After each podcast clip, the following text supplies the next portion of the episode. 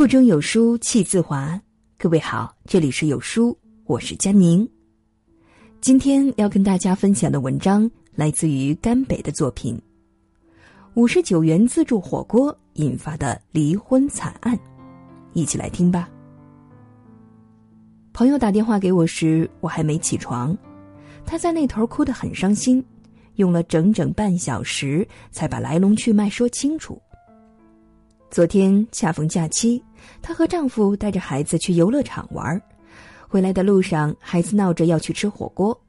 作为一个业余养生爱好者，她坚决反对孩子吃火锅，油腻不说，还不卫生，天知道上面漂浮的红油是不是地沟油。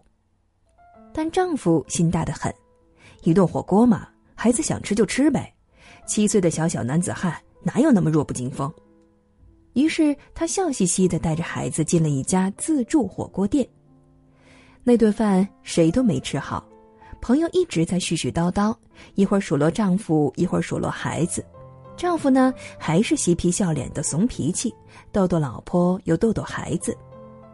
原本这事儿也就过去了，偏偏那天晚上孩子闹肚子了，这下好了，朋友的怨气一下子就爆发了。一边心疼受罪的孩子，一边责怪毫不懂事的丈夫。每次都这样，这也无所谓，那也无所谓。那么小的孩子，你就给他喝凉水、吃冰棒，能受得住吗？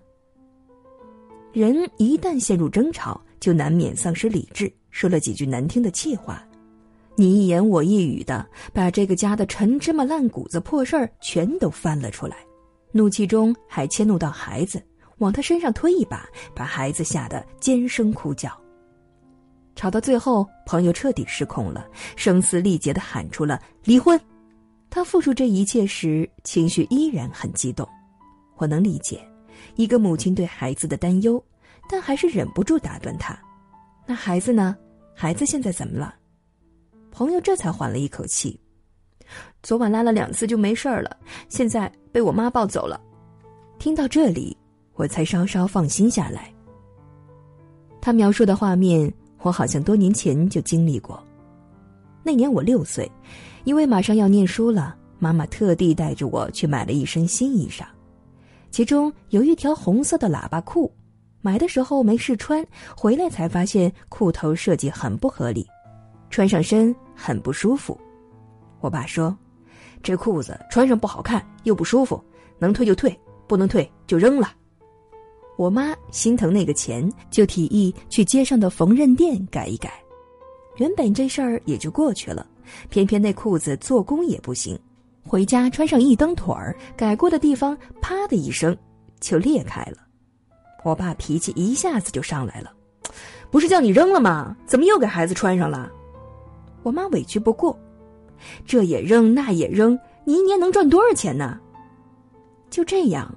两个人吵得不可开交，爸爸凶神恶煞，妈妈嚎啕大哭，吵到最后，整栋楼都惊动了，大家都跑来劝架，谁都没有注意到那个躲在角落瑟瑟发抖的我。好多年后，关于六岁的一切，我几乎都已忘记，却始终记得这件事儿。不能说是有心理阴影吧，只是我的记忆里总是有一条红裤子。爸爸为了他凶妈妈，妈妈为了他捶胸顿足的痛哭，而我默默坐在一旁，无助的看着争执的爸妈，什么都做不了。我多想告诉爸妈，裤子真的不重要，多一条少一条，甚至穿着那条破烂的裤子，对于六岁的我而言都没有关系的。但是我害怕，害怕爸妈吵架。相信很多人都一样。整个童年时期，最怕的就是父母吵架。只要爸妈语气一变，空气都立马凝结起来，不敢再玩耍吵闹，甚至不敢用力呼吸，小心翼翼的偷瞄他们的眼色，恨不得马上躲到被窝里。我们都是从孩童时期过来的，可当我们成了大人，又时常忘记这一切。生活中。我们见过无数的家庭因为这样那样的小事儿争吵。曾有读者跟我吐槽过，他的孩子一出生就成为了整个家庭的导火索，穿一件衣服还是两件衣服，吃一百五十毫升的牛奶还是吃两百毫升的牛奶？买贵的鞋子还是买便宜的鞋子？要不要带他去游泳？该不该给他玩泥巴？一家人为了这点琐事儿吵得面红耳赤。谁都是爱孩子的，谁都是为孩子好的，但脾气一上来，谁都控制不了谁。最后受伤的是谁呢？还是孩子。泰国拍过一部关于家庭争吵的短片，在幼小的孩子眼里，争吵的父母就是两头庞然巨兽，他们面目狰狞的厮打在一起，把孩子吓得夺路而逃，而这时怪兽却从背后扑了上来。仔细想想，童年时期面对父母争吵的我们，何尝不是如此呢？我们弱小，我们无助，我们不敢上去劝架，只能眼睁睁的看着生命中至亲的两个人在眼前相互辱骂和尖叫。很多时候，我们甚至忘记了为什么而争吵，却需要很长时间才能忘记争吵带来的伤害。别以为孩子小就不懂。其实，孩子比谁都更敏感。同小区的妈妈就曾经跟我提过，他家宝宝一听到家庭成员大声说话，就会陷入狂躁状态，摔东西、尖叫、高声哭泣。他们害怕孩子拉肚子而争吵，可最后伤害孩子的不是拉肚子，而是争吵。夫妻如此，婆媳更是如此。老人过来带孩子，总是有一大堆瞬间就能点燃战争的导火索。我们家当然也不例外。我敢拍胸脯发誓，我的婆婆绝对是万里挑一的好婆婆。她很爱我的孩子，对我也无可挑剔。可这并不意味着我们完全没有代沟和观念上的差异。婆婆喜欢给孩子捡旧衣服穿，一件连体衣扣子都洗坏了，还舍不得扔。他总是担心孩子吃不饱，早早就给孩子添了奶粉和辅食，还像天底下所有奶奶一样，生怕孩子着凉，总是想给他添衣服。我在很多瞬间都会哭笑不得，可是直到如今，我们没有发生过一句争执。对于带孩子这件事儿，我们只有三条不可攻破的底线：让孩子远离热水、火盆、刀具、电线。